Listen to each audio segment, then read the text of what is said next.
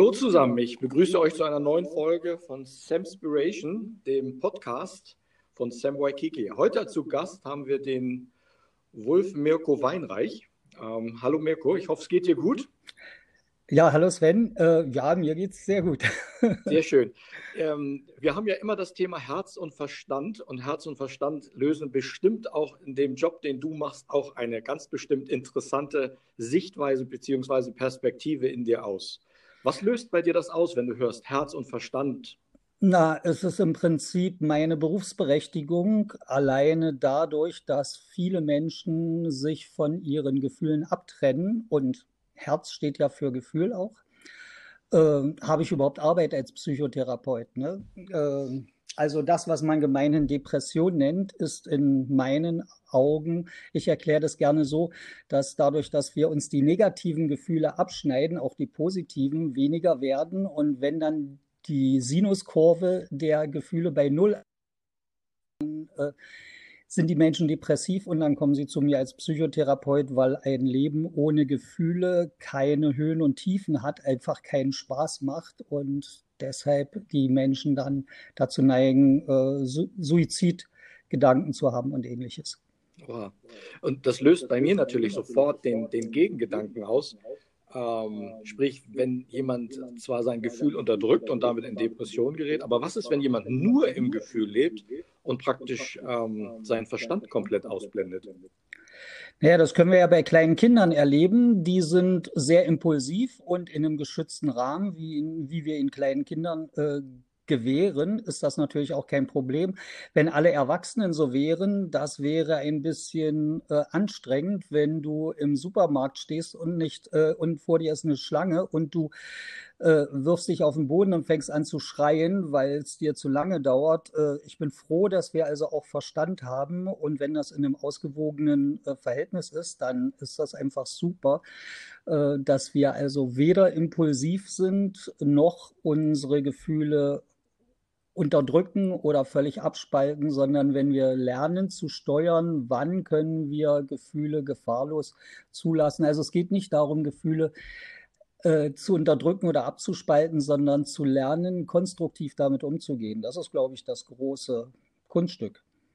Da hast du recht, da hast du recht. Und ähm, wenn ich das jetzt richtig erinnere, ist, ähm, wenn ich sehr stark Verstands, also wenn ich sehr stark kognitiv unterwegs bin und auf meine Gefühle gar nicht mehr so höre, dann, dann, dann bin ich doch so jemand, der so, so ein Grenzgänger ist, oder? Naja, äh, ich meine, schau dir unsere Bundeskanzlerin an. Da hast du jemanden, der Alexithym ist, der also sehr äh, rational ist. Äh, schau dir Donald Trump an. Da hast du das Gegenstück. Da hast du jemanden, der sehr, sehr impulsiv ist, der seinen Verstand fast überhaupt nicht benutzt. Also auch für deine Zuhörer. Da haben sie gleich mal Beispiele, wie das, also einfach Beispiele, die jeder kennt, wie sich das auswirkt. Mhm. Nun, werden wir ja von frühester Kindheit im Grunde genommen geprägt. Und da, da, ergibt sich ja auch das Verhältnis davon, wie ich im Gefühl bin, also im Herzen bin, wie sehr ich im Kopf bin, also im Verstand bin. Und das begleitet mich ja im Grunde genommen mein Leben lang. Ich weiß, du hast mal irgendwann den, den Spruch zu mir gesagt, und wenn du glaubst, du bist erleuchtet, dann, dann sprich nochmal mit deiner Mutter, äh, weil die hat die Knöpfe installiert, die dich triggern. Ähm, haben wir denn überhaupt eine Chance zu erkennen und zu verändern? Also ich möchte erstmal eines sagen, dass Menschen anfangen, stärker rational zu sein, ist eine normale Entwicklungsebene. Also wir entwickeln uns von erst sehr sensomotorisch körperlichen Wesen, die wir als Babys sind, über sehr emotionsgeladene Kinderstadien äh, zu immer mehr Rationalität. Das ist also erstmal völlig normal. Das Kunststück ist dann dort nicht stehen zu bleiben und sich über die Rationalität hinaus zu entwickeln. Das nennt man dann die, äh, ich arbeite ja viel mit den Ebenenmodellen von Spiral Dynamics oder Ken Wilber.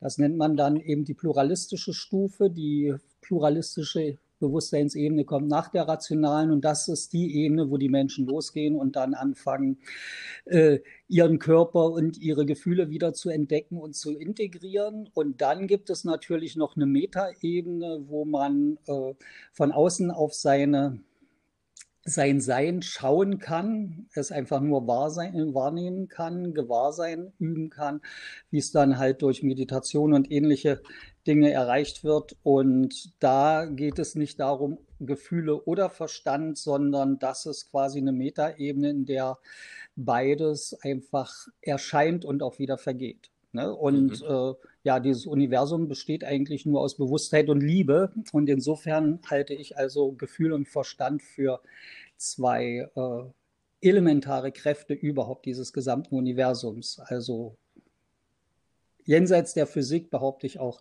dass ohne Liebe jedes Atom auseinanderfliegen würde. Spannend. Dass, dass also Liebe kein Gefühl im engeren Sinne ist, sondern ein Bewusstseinszustand, der aber durch Gefühle getriggert wird oder wo Gefühle einfach eine Übungsstrecke ist, sind, um irgendwann bei der Liebe zu landen.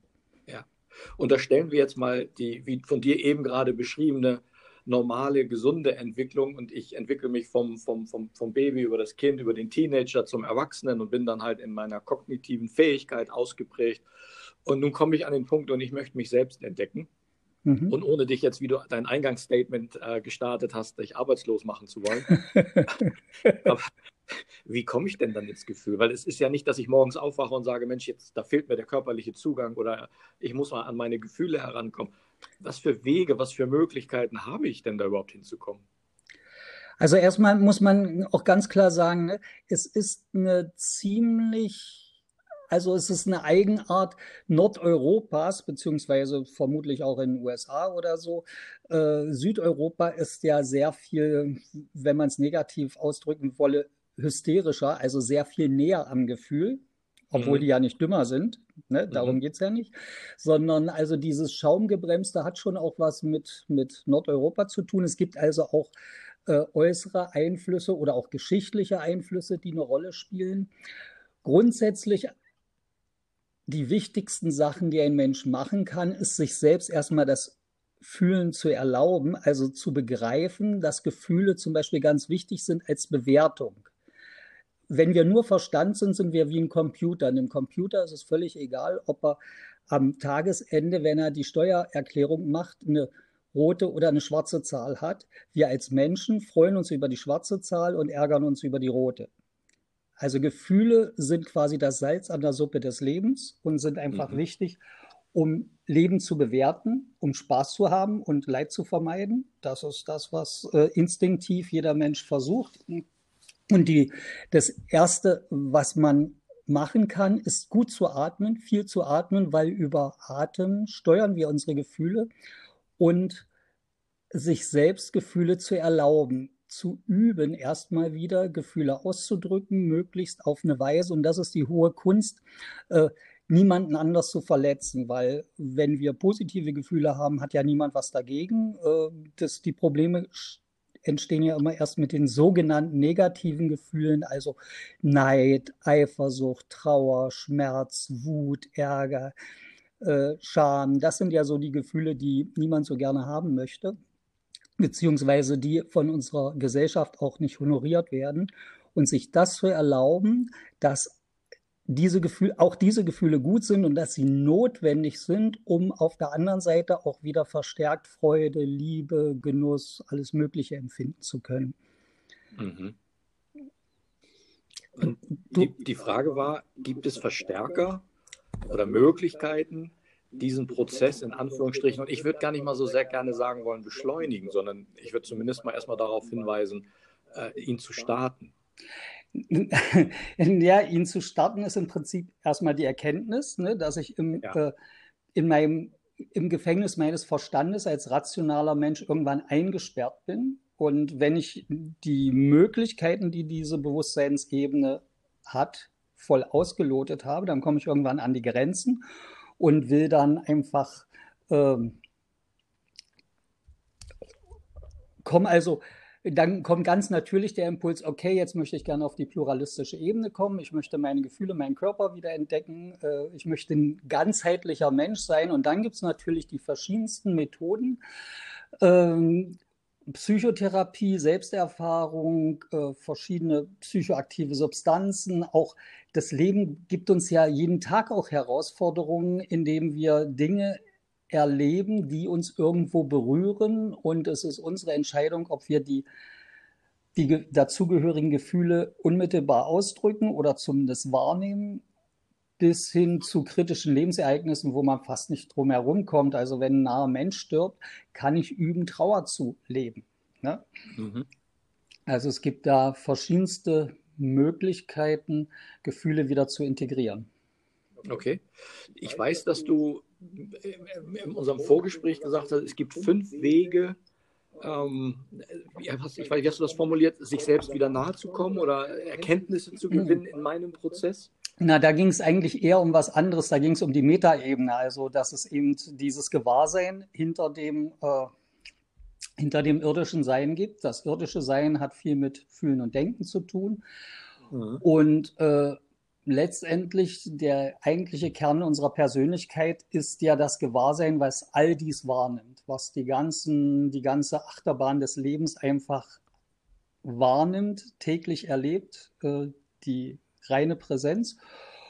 Und da kommen wir dann quasi in den Rahmen der Spiritualität und da gibt es dann nochmal andere Möglichkeiten. Genau, da ist dann Meditation eine der bekanntesten Möglichkeiten oder auch psychoaktive Substanzen, wie sie im Schamanismus rituell eingesetzt werden, um äh, Erfahrungen zu machen hinter dieser Realität. Ne? Also Verstand und Gefühl sind ja noch sehr in dieser Realität, um aber eine Idee zu kriegen, dass diese Realität nicht alles ist, äh, gibt es auch andere Möglichkeiten. Das beste Beispiel ist ja die Hippie-Zeit des letzten Jahrhunderts. Ne? Also LSD gab es zum Beispiel überall frei verkäuflich, so wie Alkohol. Die jungen Leute mhm. in den 60er Jahren haben das ausprobiert und haben festgestellt, hey wow, diese Realität, die wir gerade wahrnehmen, das ist ja irgendwie nur die grafische Benutzeroberfläche eines viel tieferen Geschehens und äh, sind dann nach Indien gegangen und haben angefangen zu meditieren und so weiter, weil ihnen unsere eigene Kultur eigentlich nur Erklärungen geliefert hat, die allerdings auch sehr unvollkommen das wiedergeben konnte oder erklären konnte, was sie erlebt haben. Und sie haben dann nach Methoden gesucht, wie können wir sowas dauerhaft äh, installieren. Und daraus ist ja dann diese ganze New Age-Bewegung und diese neue Spiritualität entstanden, die sagt, wir gehen nicht mehr in die Kirche und hören, was der Pfarrer sagt, sondern wir benutzen zum Beispiel irgendwelche Techniken, um selber Erfahrungen zu machen und uns mit diesen Räumen ständig zu verbinden. Mhm. Ich, nur jetzt, weil es aus Neugierde ist, äh, ich wusste gar nicht, dass LSD mal freigegeben war. Und warum hat man es denn dann verboten? das wusstest du nicht. Nein, also Nein. in den, in den 60er Jahren des, äh, 50er, 60er Jahren des letzten Jahrhunderts gab es überhaupt keine Regulierungen. Als dann aber die Hippies anfingen, die Ökobewegung, die Emanzipationsbewegung, die Bürgerrechtsbewegung, die Antikriegsbewegung, das war ja die Zeit, äh, als der Vietnamkrieg äh, lief, zu installieren. Sprich, keiner der jungen Leute wollte mehr äh, ins Büro oder an die Werkbank und schon gar nicht nach Vietnam äh, und sich dort verheizen lassen. Da hat Richard Nixon, der damalige äh, Präsident der USA, den War on Drugs ausgerufen, der also bis heute äh, existiert und hat also über die UNO es hingekriegt, dass viele psychoaktive Substanzen, sowohl gefährliche als auch ungefährliche, also äh, zwar gesellschaftlich gefährliche, aber für die eigene Psyche und den eigenen Körper eher ungefährliche äh, verboten wurden weltweit. Und dass es seitdem also diese Treibjagd auf Drogen gibt, äh, die, ich meine, ich bin ja gelernter Suchttherapeut, ich habe da ja viel erlebt, die also zum Teil auch durchaus äh, berechtigt ist, die aber zum Teil eher, äh, also anders gesagt, es gibt Upper und Downer, die sind in den meisten Fällen körperlich schädigend, weil sie gehen übers äh, Belohnungssystem, übers Dopaminsystem und führen zu Süchten etc. Also von Kokain über äh, Crystal bis zu Alkohol und Heroin.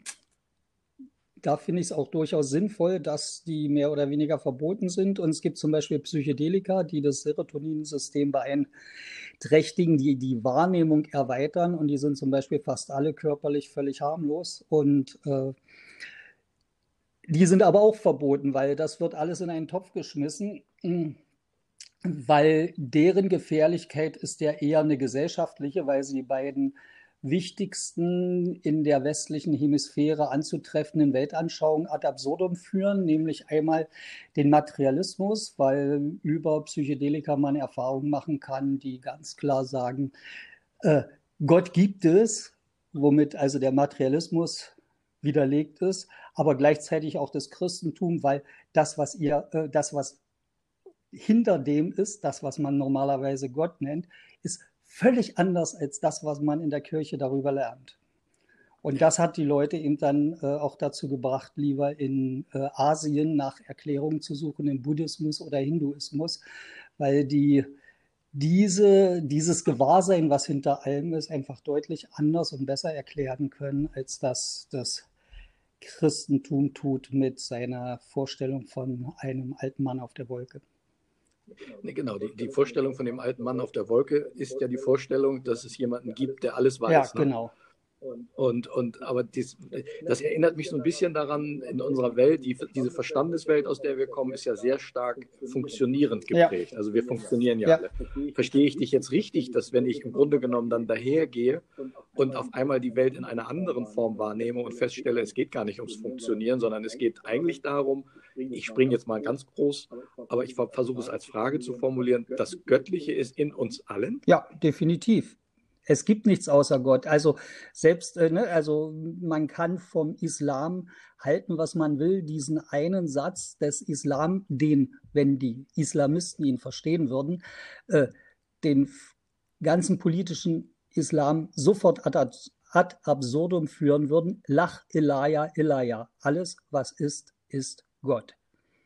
Den finde ich so grandios, weil der wirklich die Grund Einsicht enthält, dass es nichts außer Gott gibt. Und Gott, ich bezeichne, ich übersetze Gott ja lieber mit Bewusstsein oder Bewusstheit. Also es gibt, ähm, Hegel kann man ja nicht lesen, aber natürlich äh, haben auch intelligente Menschen rein verstandesmäßig sind dort gelandet. Äh, Geist im Hegelschen Sinne, also ein leeres Bewusstsein jenseits aller Bewusstseinsformen, also jenseits von Denken, Willen, äh, Vorstellungen, Formen etc., das als den Urgrund des ganzen Universums zu sehen, äh, ist im Prinzip dasselbe wie Brahman im äh, Hinduismus oder äh, das Nirvana im Buddhismus. Also äh, das hat was mit einer Leerheit zu tun, die gleichzeitig reines Bewusstsein, reines Gewahrsein ist. Und äh, das ist eine Qualität, die die halt äh, den meisten Menschen, zu denen die meisten Menschen keinen Zugang haben. Aber wie gesagt, das ist dann schon jenseits von Herz und Verstand. Ne? Das ist dann schon eine Metaebene, die weit darüber ist. Und äh, um dahin zu kommen, gibt es viele Menschen, die lange meditieren und ähnliches, um dieses Gewahrsein, diesen Beobachter oder Zeugen, wie er dann, wie dann der individuelle Anteil davon genannt wird, permanent zu verwirklichen und ja, und, und ich glaube, der ist ja sehr getrieben von, das hast du vorhin auch gesagt und sehr schön gesagt, dass im Grunde genommen wir ja alle den Antrieb haben, dass die Dinge in uns und mit uns und um uns in Liebe geschehen. Ja. Jetzt bist du ja Psychologe genug oder äh, arbeitest in dem Bereich bestimmt schon ganz lange. Du hast mit Sicherheit in erster Linie mit Ängsten zu tun mit Menschen, oder? Und diese Ängste halten einen doch sehr stark ab, genau dahin zu gucken, wo du gerade beschrieben hast, auf die Metaebene, oder? Ja, äh, Ängste haben natürlich viele Funktionen. Ne? Also einmal, äh, also ich arbeite nicht nur mit Ängsten, also ich glaube, Depression oder so ist mit das Wichtigste, was äh, an Klienten zu mir kommt, wobei ich ja jetzt seit einer Weile schon nicht arbeite, sondern Bücher schreibe. Äh, Ängste helfen uns natürlich auch oder sind es, die uns abtrennen? Also sie be Ängste bewahren uns einmal vor Gefahren. Ne? Also Ängste sind das Gefahrensystem, was sagt, hey, da kommt was, das könnte dein Leben bedrohen, jetzt beweg dich mal und bring dich aus der Gefahrenzone. Sie führen aber auch dazu, als Baby habe ich ja keine Angst und fühle mich mit allem verbunden. Ich bin völlig ungetrennt. Ja. Ne? Und ja. äh, in dem Moment, wo ich Erfahrungen mache und Erfahrungen mache, dass es Gefahren gibt, weil als Baby tun mir dann irgendwelche Sachen weh, wenn ich auf eine heiße Herdplatte fasse oder so, dann fange ich an, Ängste zu entwickeln, die mich aber auch gleichzeitig zum Individuum machen und mich abtrennen. Und das Gegenteil von, Ang äh, von Liebe ist ja nicht Hass, sondern Angst. Ne? Also in, in mhm. dem Moment, wo ich ungetrennt bin, bin ich in der völligen Liebe. Und in dem Moment, mhm. wo ich Angst habe, also Angst hat, außer dass es mich vor Gefahren bewahrt, auch noch die Funktion, dass es mich zum Individuum macht. Ne? Jeder Mensch hat andere Ängste. Vor, der eine fürchtet sich vor Spinnen, der andere vor wieder was anderem oder so. Äh, also Ängste haben auch viel mit Individualisierung zu tun, wobei also eine Transzendenz der Ängste dann äh, sehr stark automatisch auch in eine Liebe führt. In dem Moment, wo ich mich mit allem verbunden fühle, darf auch alles sein. Ne? Und das ist allerdings eine andere Liebe als das, was wir als Mann-Frau-Liebe oder so verstehen, wo wir dann Flugzeuge im Bauch haben und tagelang nicht schlafen können oder so, sondern das ist so ein stilles Gelassensein, es darf so sein, eine Annahme von allem, was ist. Ich finde das, was du sagst, gerade total spannend. Das heißt, Angst schafft auch meine Identifikation. Ja, Angst schafft, äh, ist ein Teil deiner Identität. Es gibt noch andere das heißt, Teile. Ne? Es gibt zum Beispiel deine Selbsterzählung ich heiße Sven Enger, bin dann und dann geboren in der und der Stadt. Ne? Also das ist natürlich auch ein Teil deiner Identität. Äh, es gibt mhm. verschiedene Fähigkeiten, die du hast und äh, verschiedene Sachen, wo du nicht so gut bist. Auch das ist Identität. Aber Ängste führen überhaupt zur Trennung von der Umwelt. Also als auch indigene Kulturen oder Babys fühlen sich ja völlig äh, verbunden mit ihrer Umwelt. Sie sind Teil derselben, sie sind auch Teil der sie umgebenden äh, Menschengruppe. Ne? Also sie haben noch kein individuelles Bewusstsein. Wobei, und das muss ich eben sagen, es ist in meinen Augen überhaupt die Grundbewegung des Universums zu immer mehr Bewusstheit. Das ist überhaupt das, wo mhm. dieses ganze Universum hin will, vom Urknall, wo es völlig blöd war, völlig dumm, völlig unintelligent über äh, Elementarteilchenzellen, die ersten äh, einfachen Lebewesen, immer komplexere Lebewesen, die immer mehr kognitive Fähigkeiten haben und letztendlich benutzt das Universum aus meiner Sicht heraus, wobei mir Hinduisten und Buddhisten sicher äh, zustimmen würden, benutzt uns Menschen dazu, um durch uns aufzuwachen, immer bewusster zu werden, äh, bis hin zu einem Überbewusstsein, dass wir irgendwann begreifen, ach okay, es gibt nur reines Gewahrsein und jeder von uns ist es. Mhm. Was dann ja auch heißt, wenn wir Angst davor haben, zum Beispiel zu versagen, weil wir irgendwas nicht können, ist es ein Teil der Identifikation im Sinne, ich rede es mir schon fast selber ein, damit es dann auch ja. so bleibt. Und tatsächlich ja. habe ich eigentlich, wenn ich mich mit allem verbinde, ja. in irgendeiner Form dieses Wissen oder ich könnte mir dieses Wissen natürlich wahrscheinlich ganz leicht aneignen. Ne, und was eben auch spannend ist, in dem Moment, wo ich eine immer stärkere Verbindung zu, ich nenne es in meiner Arbeit manchmal Seele oder, oder eben auch äh, Geist, was dahinter ist, bekomme, äh, verliere ich immer mehr Ängste, weil äh, Natürlich als Mensch bin ich sterblich. Unsere Grundangst ist ja zu sterben. Ne? Also das sehen wir jetzt gerade bei Corona, äh, dass diese Kämpfe so heftig sind, ist, weil Corona uns äh, täglich vor Augen führt, du kannst in zwei Wochen tot sein und da hilft dir dein Geld und alles gar nichts. Ne? Also der Klimawandel, mhm. ich behaupte, der ist die viel größere Gefahr, aber der ist irgendwie abstrakt, der ist noch weit weg. Aber Corona heißt, in zwei Wochen kann es zu Ende sein und das führt dazu, dass die Menschen wie dumm aufeinander einschlagen. Und zwar die Corona, äh, die Menschen, die Corona sehr ernst nehmen, sind ja, die beklagen ja an den Corona-Maßnahmen Skeptikern äh, oft, dass sie so esoterisch sind. Ich würde einfach mal erklären, nein, die sind einfach mit diesen tieferen Dimensionen des Seins verbunden und haben deshalb nicht so viel Angst vor dem Tod. Ich selber werde auch sterben, ganz klar, aber dadurch, dass ich weiß, dass ich nur eine Welle auf dem Ozean des reinen Bewusstseins bin. Und dem Ozean ist es völlig egal, ob da eine Welle äh, in sich zusammenfällt, äh, habe ich keine Angst vor dem Tod. Also ich habe ja auch ein paar Nahtoderfahrungen gemacht und äh, weiß, was dahinter ist. Und dann äh, wird es, kann man da einfach gelassen mit umgehen. Ne? Ja, das ist tatsächlich ähm, die letzte spannende Frage. Was passiert denn, wenn wir die Angst vor dem Tod verlieren mit uns? Ähm, wir werden sehr entspannt. Wir werden äh, lassen, äh, unseren Ehrgeiz los, weil dann geht es nur noch darum, das Leben so zu genießen, wie es gerade ist.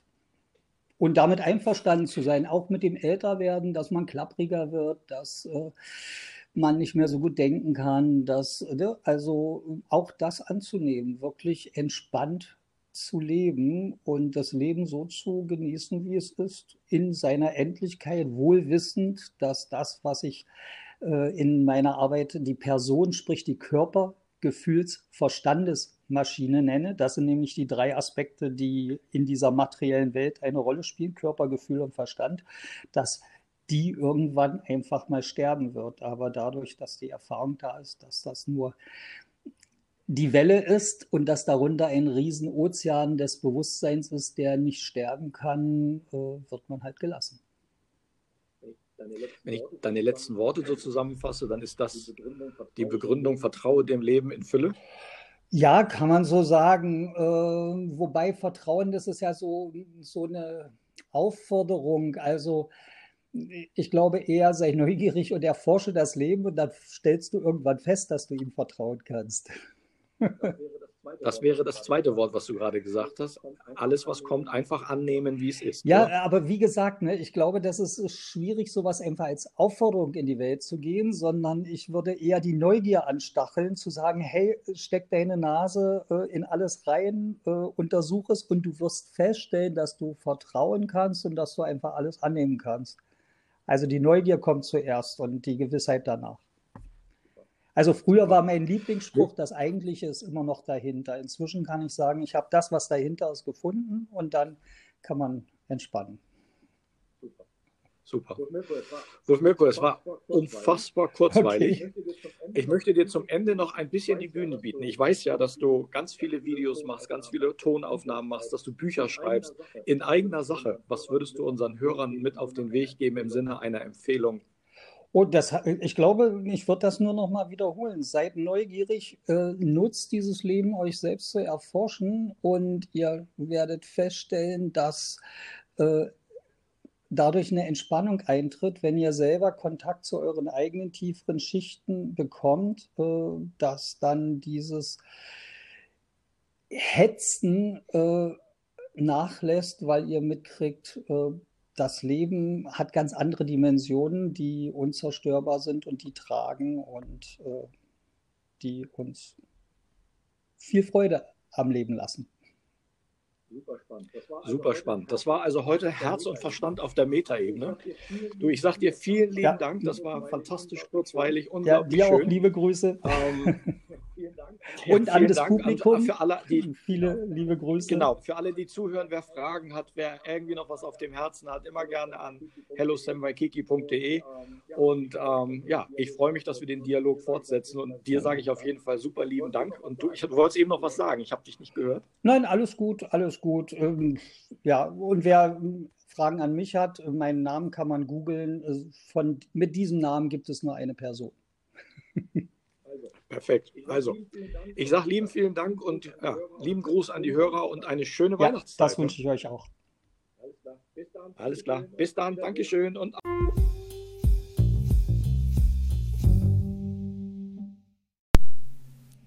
Hallo zusammen.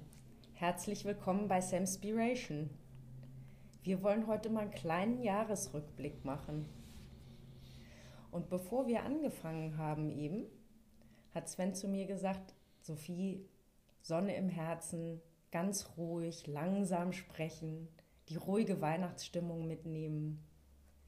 Okay, und damit ihr jetzt nicht alle einschlaft bei meiner ruhigen, entspannten Weihnachtsstimme, wollen wir heute einfach mal so ein bisschen das Jahr Revue passieren lassen? Nein, eigentlich wollen wir das Jahr nicht Revue passieren lassen, weil es gibt so viele Jahresrückblicke, die äh, am Ende irgendwie alle das Gleiche sagen. Dieses Jahr vermutlich ziemlich dolle mit irgendwelchen Katastrophenbildern ähm, gespickt. Einen hatte ich neulich schon gesehen, musste ich mittendrin ausmachen, weil ich es nicht mehr sehen konnte. Sondern wir haben uns überlegt, dass wir eigentlich ähm, aus dem Jahresrückblick heraus ein bisschen darüber reden, was wir eigentlich ins nächste Jahr mitnehmen wollen. Was von dem, was dieses Jahr war, was wir gelernt haben, ähm, was uns begeistert hat, was wir erfahren haben, wollen wir eigentlich mit ins nächste Jahr nehmen. Und ich habe irgendwie einen ganz schönen äh, Spruch gefunden, Ich habe nämlich dieses Jahr mit Instagram angefangen. Ist in vielerlei Hinsicht ein Buch mit sieben Siegeln, aber manche Sachen lese ich ganz gerne da drin.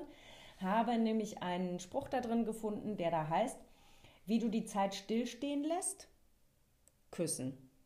Wie du durch die Zeit reist, lesen. Wie du der Zeit entfließt, Musik. Wie du die Zeit loslässt, atmen. Warum trage ich das vor oder warum erzähle ich euch das? Weil ich finde, dass in diesem doch kurzen Spruch ziemlich, ziemlich viel von dem drin steckt, was ich gerne ins nächste Jahr ähm, mitnehmen möchte. Wie sieht es bei dir aus, Sven? Erstmal genieße ich deine besinnliche Stimme. Die Sonne im Herzen ist doch einfach immer wieder entspannt.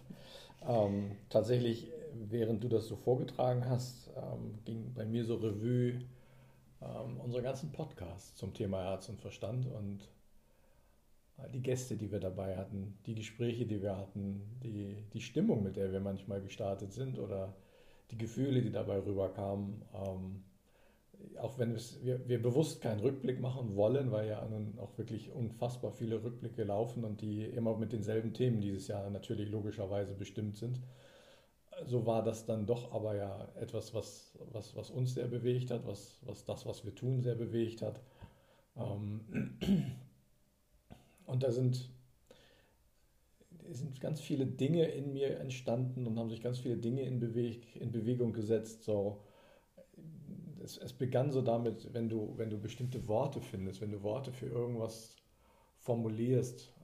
Ich weiß noch, es gab mal so eine Situation, da habe ich auf die Frage hin, wie fühlst du dich, tatsächlich geantwortet, ich denke, dass ich fühle. Und ähm, das, das begleitet mich schon eine ganze Weile, dass, dass, dass, diese, dass der Verstand so stark dann das, das Herz übernimmt. Ähm, aber dieses Jahr war sehr stark geprägt davon, dass ähm, das Herz dann angefangen hat, ähm, Gefühle zu entwickeln für die Worte, die ich nutze. Und das war halt einfach schön. Und dann ist im Grunde genommen sind so drei wesentliche ähm, Sätze in mir hängen geblieben. Du kennst das, das ist so ein, so, ein, so, ein, so ein, Song, den wir immer mal wieder gehört haben oder immer mal wieder hören. The Invitation von Lace Aldin. Und ähm, genau, äh, dieses Jahr war absolut bewegend. Da sind Menschen aus meinem Leben gegangen oder nicht mehr in meinem Leben existent. Und ähm, das macht mich auf der einen Seite traurig, auf der anderen Seite auch immer wieder ja, du musst für dich auch gehen und dich auch irgendwie in irgendeiner Form ja der sein, der du bist. Aber der, einer dieser Sätze, der mich dann total geprägt hat, ist dieses, ähm, kannst du enttäuschen, um dir selber treu zu sein. Und sich das dann in dem Momenten, wenn du einen Menschen an deiner Seite verlierst, dir das so ganz bewusst zu machen, dass du, ja, du hast jetzt einen Menschen enttäuscht, aber um dir selber treu zu bleiben. Das geht so, das ging so richtig dann rein. Ne? Da kriege ich richtig Gänsehaut bei, weil das heißt es, zu dir zu stehen. Das heißt es, für dich einzustehen und für dich zu gehen, weil es ist letztendlich dein Leben und du bist nicht für das Glück anderer Menschen verantwortlich. Das war so, das ist so der, die eine Erkenntnis, also das ist das Erlebnis und die Erkenntnis und die Erkenntnis, also die Stärke daraus, die möchte ich mitnehmen. Das ist das eine. Das zweite ist, ähm, gibt ja immer wieder Momente, wo du das Leben nicht so schön siehst. Ich weiß, wie oft wir hier gesessen haben oder wenn wir miteinander telefoniert haben, wo, wo es dann Erlebnisse gab oder wo wir uns ausgetauscht haben über, über Erfahrungen oder über Begebenheiten, die gerade stattfanden, die sich eben nicht schön anfühlten. Und es ist, rate ich ja auch ganz häufig Menschen, mit denen ich zusammenarbeite, sich wirklich am Ende des Tages hinzusetzen und zu sagen, was war heute schön. Oder wofür bist du dankbar? Und ist, dankbar ist vielleicht für den einen oder anderen dann immer schon zu groß oder auch wieder ein Wort, was viel zu viel benutzt und abgedroschen ist. Aber für das, was war heute schön. Und das ist so ein, wenn du, wenn du einfach, manchmal gibt es das ja, ne, einen rabenschwarzen Tag hast und wenn du am Ende des Tages eines solchen rabenschwarzen Tages noch die Schönheit des Tages sehen kannst, also die Schönheit, die dich dann berührt und die Kraft, die sich dann in der Nacht im Schlaf daraus entwickelt und du morgens wieder aufstehst und, und, und spürst, es, es, es, ist immer, es ist immer Licht da. Und es ist nicht immer nur Licht am Ende des Tunnels, sondern es ist das Licht da. Die Sonne geht immer wieder auf. Und du hast jeden Moment, jede Sekunde die Chance, das Leben in Anführungsstrichen für dich neu zu starten. In jedem Atemzug steckt Leben. Dann ist das, das, ist das, was ich mitnehmen möchte, diese Kraft in mir selber zu spüren, auch Dinge bewegen zu können und Dinge verändern zu können. Ja, und das Wichtigste, die wichtigste Erkenntnis, ähm, ja, das ist das Leben und das macht das Leben ja lebenswert, ist ja auch eine Achterbahn und es geht rund, runter und drüber und ähm, es geht rauf und runter. Aber am Ende ist es ja immer die, die alles entscheidende Frage, stehst du am Ende des Weges mit mir gemeinsam im Feuer? Und ich finde, wenn du oder wenn wir diese Frage mit Ja beantworten, mit den Menschen, die um uns herum sind, das gibt unwahrscheinlich viel Kraft. Gemeinsam zu wissen, egal was sein wird, egal was ist, wir stehen gemeinsam im Feuer. Das finde ich, ist etwas, was man unbedingt ins nächste Jahr mitnehmen kann. Und unser Jahreshoroskop, wir sind ja beide Löwe, sagt ja eigentlich auch genau das, ne? Dass die Löwen sind Herzensmenschen, die Löwen haben Feuer. Ja. Die brauchen nicht immer Feuer um sich rum, weil sie selber genug Feuer haben. Ja, das finde ich auch. Ähm, was ich äh, tatsächlich noch jetzt ein bisschen tiefer gehend als nur diese, diese vier Punkte, die ich da gerade eben aus dem Spruch irgendwie ähm, gesagt habe, ähm, was ich gerne oder was ich dieses Jahr gelernt habe oder angefangen habe zu lernen, ich bin, ich übe noch. Unser Horoskop sagt ja auch, man sollte sich die Dinge, in denen man noch kein Meister ist, vielleicht mitnehmen ins neue Jahr, um dann die Meisterschaft zu bestehen.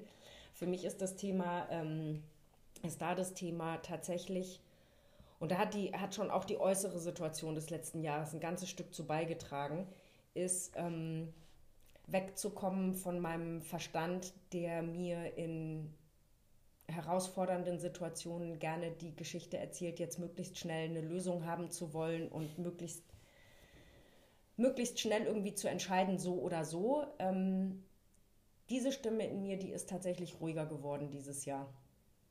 Ich bin mehr da angekommen, die Dinge annehmen zu können, wie sie sind und dann aus der Situation heraus im, im Moment das Beste draus zu machen. Mhm. Und ähm, gebe ehrlicherweise zu, es hängt immer ein bisschen von, von, dem, von dem Grad an Sonne in meinem Herzen ab, wie gut mir das gelingt. Es gibt auch Tage, da gelingt mir das überhaupt nicht. Da sitze ich am Ende des Tages da und frage mich, oh Gott, was mache ich da eigentlich alles und schaffe ich das überhaupt und kann ich das überhaupt? Und auch dieses Gefühl von, von Unsicherheit stehen lassen zu können, gelingt mir besser. Und, und die Erfahrung daraus ist, wenn ich das stehen lassen kann, löst sich die Klemme ganz von selber. Mhm. Sieht dann geht die Sonne, dann überstrahlt die Sonne im Herzen am Ende wieder. Und ähm, ich habe noch ein, äh, ein, ein, ein bisschen ein Mantra zu diesem Thema, was ich dieses Jahr gefunden habe und was ich mir tatsächlich an, an den schwarzen Tagen, von denen du eben gesprochen hast, immer mal wieder vorkrame, ähm, ist, wenn du dich umschaust und alles ist dunkel, schau nochmal vielleicht bist du das Licht. Mhm. Und das ist für mich, ist von Rumi und es ist für mich ähm, tatsächlich ein, ein Satz, der so ein bisschen anknüpft an das, was du eben gesagt hast, nämlich dich zu fragen, was war eigentlich schön heute? Und gerade an den schwärzesten Tagen einmal kurz zur Besinnung zu kommen und zu sagen, was war eigentlich schön heute? Mhm. Das möchte ich auf jeden Fall mit ins neue Jahr nehmen, da mit der Aufmerksamkeit und mit der Achtsamkeit irgendwie dabei zu bleiben äh, meinem Kopf durchaus Zeiten für seine Geschichten zu lassen und ihn dann aber auch wieder einzufangen und äh, das Feuer und das Herz irgendwie strahlen zu lassen, weil ähm, es gehört beides zusammen. Also ein Herzmensch zu sein, das in Verbindung mit seinem Herzen zu sein, ist ein Teil, ein ganz gewichtiger Teil, ohne den geht es nicht. Aber ehrlich gesagt geht es auch ohne den Verstand nicht. Ja. Den braucht es schon auch. Die Frage ist nur immer, wer gerade jetzt so die Oberhand hält. Ja. das vielleicht so ein bisschen aus dem, aus dem sehr, äh, aus dem sehr ähm, gefühligen Herzen heraus, was mich ganz persönlich betrifft, so zu mitnehmen ins neue Jahr. Was ich auch auf jeden Fall mitnehmen möchte ins neue Jahr, ist tatsächlich meine Begeisterung für ähm, das, was wir bei, was wir bei uns im Unternehmen bei Samurai Kiki erreicht haben, was wir tun diese Begeisterung weiter zu kultivieren und ich vor allen Dingen auch in meinem Herzen tatsächlich die Begeisterung der anderen mitzunehmen. Ich glaube, ich finde, wir haben wirklich viel erlebt dieses Jahr und es ist am Ende so viel spannender und besser gelaufen, als ich da im März, April zwischenzeitlich dachte. Und ich freue mich einfach unbändig über die Entwicklung, die wir alle gemacht haben, auch die ähm, Kollegen und Kolleginnen. Freue mich drauf, mit denen ins neue Jahr zu starten. Die möchte ich auf jeden Fall mitnehmen ins neue Jahr allesamt. Und ähm, ja, eigentlich unser Feuer mitnehmen und eigentlich unter uns allen dieses unbedingt, dieses Gefühl erhalten, dass wir alle zusammen im Feuer stehen und dass wir gemeinsam füreinander einstehen. Ja. Und bei mir löst es noch aus, was zum Thema Unsicherheit. Diese Unsicherheit, die, die Furcht, ne, die, die, die Sorge, die wir haben, auch die Ängste, die wir so haben. Das war äh, in dem letzten Podcast äh, sehr, sehr prägend für mich, dass das ein Teil unserer Identifikation ist. Es ja, ist ein Teil unserer Geschichte. Es ist ein Teil, also auf der einen Seite fühle ich mich in den Momenten ja eng oder abhängig oder unsicher, aber tatsächlich ist das ein Teil meiner eigenen Identifikation, die mich erst zu dem macht, was ich bin, um überhaupt erst die Chance zu bekommen, ne, durch die Enge hindurch ähm, Freiheit zu denken oder zu fühlen. Ähm, das fand ich absolut prägend, wo du nochmal das Wort Unsicherheit sagst. Und das andere ist halt, das ist, das ist wirklich, das ist so eine der Haupterkenntnisse aus, aus diesem Jahr und auch das Wichtigste, glaube ich, für nächstes Jahr mitzunehmen. Jeder ist für sein Glück selbst verantwortlich und zwar zu 100 Prozent. Jeder. Komplett. Und in dem Moment, wo du spürst, dass irgendetwas bei dir verhakt oder irgendwas nicht so ist, wie es sein sollte oder was auch immer, beginn immer erst bei dir. Such niemals bei dem anderen, fang immer bei dir an. Und wenn, wenn dir jemand eine Frage stellt, fühl immer hinein erst, was passiert in deinem Körper und, und dann antworte. Und nicht das, was wir beigebracht bekommen haben, sei es von den Eltern, sei es in der Schule, sei es wo auch immer wir in, in Ausbildung gewesen sind oder in Bildung gewesen sind. Jemand stellt dir eine Frage, du musst antworten. Und das kommt ja oftmals wie aus der Pistole. Ich erinnere mich auch daran, dass mein Vater mir das auch immer gesagt hat. Wenn er eine Frage gestellt hat, das muss wie aus der Pistole geschossen kommen. Ähm, nein, genau nicht. Fühl erst in dich selbst hinein. In deinem Körper gibt es die richtige Antwort. Und dann antworte mit dem, mit dem Verstand oder mit dem, was aus dir selbst, aus deinem Geist herauskommt. Und es muss immer bedingt sein oder immer unmittelbar verbunden sein mit dem, ähm, du bist für dich zu 100% verantwortlich. Dann bin ich fest von überzeugt, dann geschehen genau die Dinge, die es braucht, weil wenn du in deiner Kraft bist, wenn du innerlich zu 100% in deiner Verantwortung zu dir selber stehst, dann erkennst du dich an dann bist du der, der du bist und dann sind Begegnungen mit Menschen einfach nur noch eine Bereicherung. Das Add-on, die Kirsche auf der Sahne obendrauf. Und ich glaube, darum geht es. Das ist das, was ich mir für nächstes Jahr wünsche. Solche Begegnungen mit Menschen, die einfach dann nur noch bereichernd sind, weil sie auch für sich diesen Weg eingeschlagen haben, die Verantwortung für sich zu übernehmen. Und ich glaube, wir sind dieses Jahr schon ganz vielen Menschen in der Richtung begegnet. Absolut. Und, ähm, und ich glaube, wir haben auch eine ganze Reihe von Menschen Impulse in diese Richtung gegeben. Und ähm, Genau. Ich glaube, viele von denen, die uns zuhören, ähm, die haben das auch im Herzen. Die wissen genau, wovon ich gerade spreche.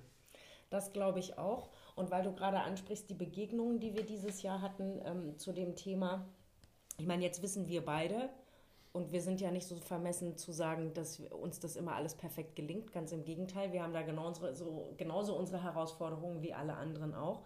Und ich weiß aber auch aus den Begegnungen und aus den Gesprächen darüber, Verantwortung für sich selbst zu übernehmen, dass das in dem einen oder anderen ähm, tatsächlich auch die Frage auslöst, okay, wenn ich jetzt zu 100 Prozent nur für mich selber verantwortlich bin, was passiert denn eigentlich mit dem Begriff Verantwortung in Beziehungen?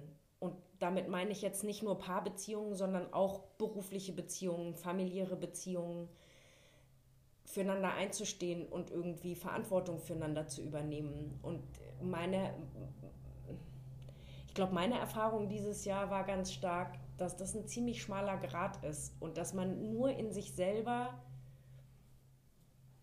diesen Grad fühlen kann und für sich selber festlegen kann, wo, wo übernehme ich Verantwortung für einen anderen Menschen im Sinne der, der Partnerschaft, der Freundschaft, der Familie, des, des Kollegialen und wo droht das, wo, wo drohe ich aber in eine Situation reinzugeraten, dass der andere gerade für sich selber und sein Inneres keine Verantwortung übernimmt und die einfach an mich überträgt. Mhm. Und ähm, das ist ist, glaube ich, nicht so leicht. Keine Ahnung, vielleicht ist das auch eine Meisterschaft, äh, die wir in 2021 gar nicht erreichen können. Vielleicht müssen wir die auch gar nicht in 2021 ähm, erreichen. Was ich nur festgestellt habe, ist es so unglaublich wichtig, anzufangen, sich das bewusst zu machen und in diesen Situationen auch wirklich darüber zu reden. Ich meine, das tun wir beide ja auch.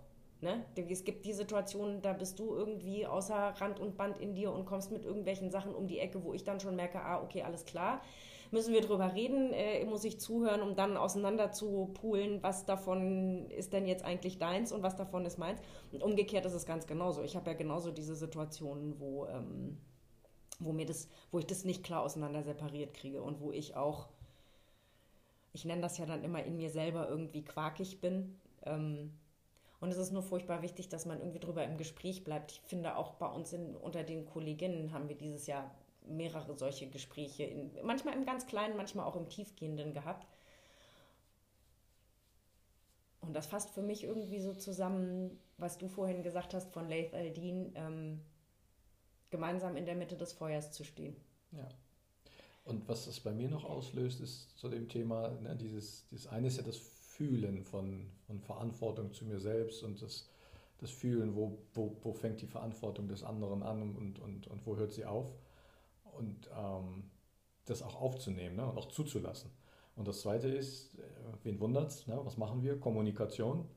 Und Kommunikation eben auch zu nutzen, um Fragen zu stellen. Weil wenn ich, wenn ich in der Kommunikation nicht mich danach erkundige oder nicht nachfrage, wie geht es dem anderen oder wie fühlt der andere sich, fast noch besser, ne? wie fühlt der andere sich, wenn ich das nicht tue, dann unterstelle ich einfach, wie der andere sich fühlt. Dann meine ich vermeintlich zu wissen, wie der andere sich fühlt, weil ich ja die Verantwortung dann in Anführungsstrichen für ihn übernehme.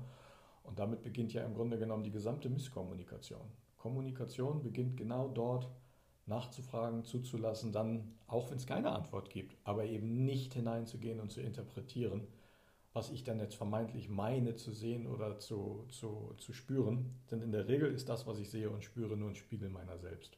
Das bin dann ich. Und um das irgendwie äh, zu üben, und zu verändern. So ging es mir zumindest ähm, dieses Jahr und das ist auch etwas, was ich ins neue Jahr mit rübernehmen will, ist in den Momenten, wo ich spüre, dass ich anfange zu interpretieren, aus meinen eigenen Schleifen heraus, auch das ehrlich anzusprechen und zu sagen, du, ich habe gerade das Gefühl oder das ist das, was ich wahrnehme. Gib mir mal, na, sag mir mal, wie es wirklich ist. Und es ist unglaublich schwierig. Nein, das stimmt nicht. Es ist manchmal schwierig und herausfordernd, weil in Beziehungen in meinem Leben, familiär, partnerschaftlich, freundschaftlich, sich über all die Jahre eine bestimmte Kommunikation entwickelt hat, die und die innig ist, mal mehr, mal weniger, und die aber trotzdem sich verändert in dem Moment, wo ich anfange, auf das Thema Verantwortung zu schauen und auf, vor allen Dingen auf mein eigenes Thema von Loslassen, Dinge annehmen, mein eigenes Thema von Interpretieren, weil also Oscar-reif würde ich sagen manchmal. Ja, und was damit dann wieder zusammenhängt, ist so ein, ähm, was, was tut unser Verstand? Ne? Unser Verstand ist dann mit all dem, was Oscar-reif in der Geschichte um uns herum ist, er ist immer dabei zu beurteilen oder zu bewerten oder zu vergleichen, sich selbst einzuordnen. Und ähm, wir reden ja immer von Herz und Verstand. Ähm, was bedeutet das in der Konsequenz? In dem Moment, wo ich, wo ich nicht mehr beurteile, wo ich nicht bewerte, dann, dann ist der Verstand aus. Dann bin ich wirklich in meinem Gefühl. Dann kann ich auch spüren, was in mir ist. In dem Moment kann ich auch annehmen, was um mich herum ist. Und ich glaube, das ist das, was, was, was 2021, das, was ich auf jeden Fall mit rübernehmen möchte, ist so dieses einfach die Dinge anzunehmen, wie sie sind, ohne sie zu bewerten und zu beurteilen. Und das ist echt schwer, weil es beginnt schon im Kleinsten. Wenn ich nur diesen kleinen Satz zurückgebe, den wir eben hatten, so dieses, wie fühlst du dich heute? Und der andere sagt gut oder schlecht. Ja, hast du schon eine Bewertung. Er hat ja nicht gesagt, was da tatsächlich in ihm vorgeht, sondern wir sind ganz schnell dabei, eine Bewertung, eine Beurteilung da reinzugeben. Und es den Raum zu schaffen, den Raum zu halten und es zuzulassen, dem anderen sozusagen die Möglichkeit einzuräumen, zu beschreiben, was da wirklich in ihm passiert, wenn er es denn möchte. Und wenn er es denn auch nicht möchte, das eben auch anzunehmen, wie es ist und es einfach da stehen zu lassen. Ich glaube, darum geht es. Uns ja. sein zu lassen, wie wir sind, aber den Raum zu geben, sich zeigen zu dürfen. Ich glaube, das ist so das, Das ist das, so die Erfahrung aus diesem Jahr, aus all den Gesprächen, aus all den Workshops, aus all den Coachings, aus all den Menschen, denen ich begegnet bin. So dieses, wie viele Menschen damit ringen und hadern, gesehen zu werden für das, was sie wirklich sind. Und wenn du in den Raum dann gibst, erstmal immer dieses, dieses Entsetzen festzustellen, um Gottes Willen, wer bin ich denn eigentlich? Also wenn ich, wenn ich alle Geschichte von mir wegnehme, wenn ich all mein Ego von mir wegnehme, was bleibt denn dann übrig? Und wenn dein ganzes Leben geprägt war nur von Geschichte, dann ist erstmal der Schock ganz schön groß. Oh, wer bin ich denn jetzt eigentlich wirklich? Was, was ist denn das, was mich wirklich treibt und was mich wirklich bewegt? Und, sich, und das auch zu verstehen und nicht sofort wieder reinzugehen und jetzt dann auch zu sagen, oh Gott, da ist jetzt nur Geschichte, das ist ja jetzt gar nicht gut, bin ich schon wieder in der Bewertung. Ne? Und das loszulassen und das wirklich sein zu lassen und dann diesen Raum, der sich daraus ergibt, diesen, diese, und auch manchmal diese Stille, das ist dann der Raum, den zu nutzen, das zu nutzen für mich selbst, einfach für das einzustehen, woran ich glaube, was ich in meinem Leben erleben möchte, was ich sehen möchte, diese Lebensfreude, die dann darin entsteht, das zu nutzen und da einfach, das, das Leben ist ein Abenteuer. Und das, genau, so 2021, wir sind beide vom Sternzeichen Löwe. So, hiermit erklären wir das nächste Jahr wird Abenteuer. oh Gott, oh Gott. Ähm, ich würde gerne nochmal einhaken, was du gesagt hast, dieses äh, mit dem Beurteilen und Bewerten. Das stimmt, aber jetzt muss man ja auch ehrlicherweise sagen, und jetzt komme ich komme jetzt mal bewusst ein bisschen aus, dem, aus, meinem, aus meinem spirituellen, aus meiner spirituellen Seele. Das ist schon, das ist wirklich die höchste Kunst. Und es, darum geht es für mich geht es, darum, geht es nicht darum in erster Linie, sondern es geht darum, mir bewusst zu machen, wo habe ich welche Bewertung und wo kommt die her. Viel spannender ist es nämlich, ich glaube, dass, ja, es ist nicht das Problem, dass ich Dinge bewerte und beurteile. Die Frage ist nur, was bewerte und beurteile ich? Beurteile ich Stereotypen und Geschichten, die mir jemand anders erzählt, die ich mir selber erzähle, Prägungen, die ich irgendwie mitbekommen habe, kommen, da, kommt daher meine Bewertung und Beurteilung aus der Konvention? das sagt man nicht, das macht man nicht? Oder kommt meine Bewertung und Beurteilung aus meinem Gefühl, aus meiner Wahrhaftigkeit? Und das ist, glaube ich, der Punkt. Es geht nicht darum zu sagen, okay, wenn ich nichts in diesem Leben mehr bewerte und beurteile, dann ähm, bin ich wahrhaft ich selbst und kann authentisch sein. Nein, das Bewerten und Beurteilen gehört zu uns und das Ego ein Stück weit auch. Ich glaube, es ist auch Teil oder unserer Identifikation. Absolut. Ich glaube, zusammenfassend ist es dieses Thema, sich das bewusst zu machen und aus dem bewerten, beurteilen, Geschichten, Prägungen, die ich habe, herauszufiltern, was davon bin wirklich ich und was davon brauche ich vielleicht auch einfach nicht mehr. Also am Ende bleibt unterm Strich, werde dir deiner selbst bewusst und dann stimmt's, dann ist das Leben ein Abenteuer mit, ja. mit schönen Tagen und nicht so schönen Tagen, mit Herausforderungen und unglaublicher Leichtigkeit und das in seiner Fülle zu erleben und zuzulassen. Darum, darum geht es, glaube ich. Ja, das fasst zusammen, weil dann das Leben will gelebt werden. Genau. Darum geht es. Mit und, allem. Und die, die, die Qualität meines Lebens wird bestimmt durch die Qualität der Entscheidungen, die ich treffe. Und das heißt dann, wer bin ich und wie kann ich zu mir stehen, wenn ich weiß, was da in mir ist, was ausgelebt werden möchte.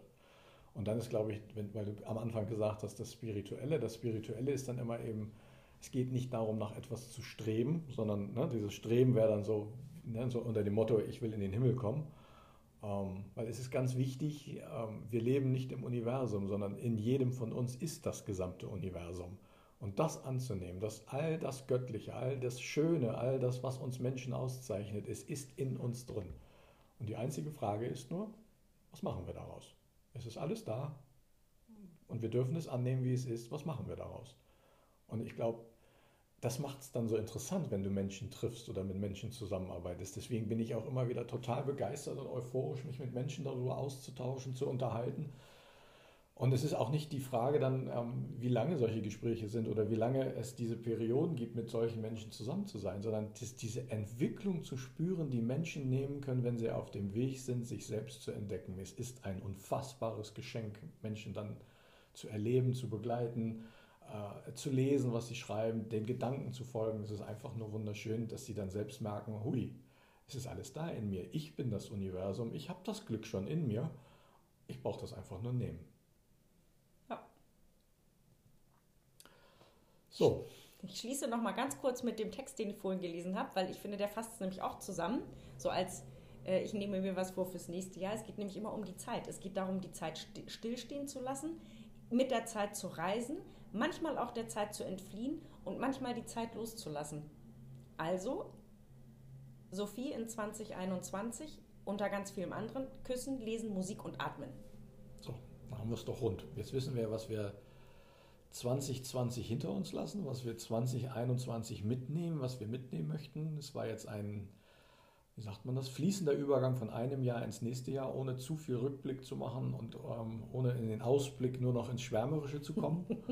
ähm, Ach, ich finde, das darf aber auch das sein. Das darf absolut sein, aber ich glaube, das ist, es, ist, es, es beschreibt ja auch unseren Weg oder den Weg, den wir mit, der, mit, der, mit unserer Firma genommen haben, mit, dem, mit den Menschen, die uns begleiten, sowohl im Unternehmen als auch die Menschen, die wir ähm, als Kunden haben oder Menschen, die uns einfach wohlwollend ähm, über die Schulter schauen oder auch den ein oder anderen liebevollen Schubs immer mal gegeben haben zwischendrin.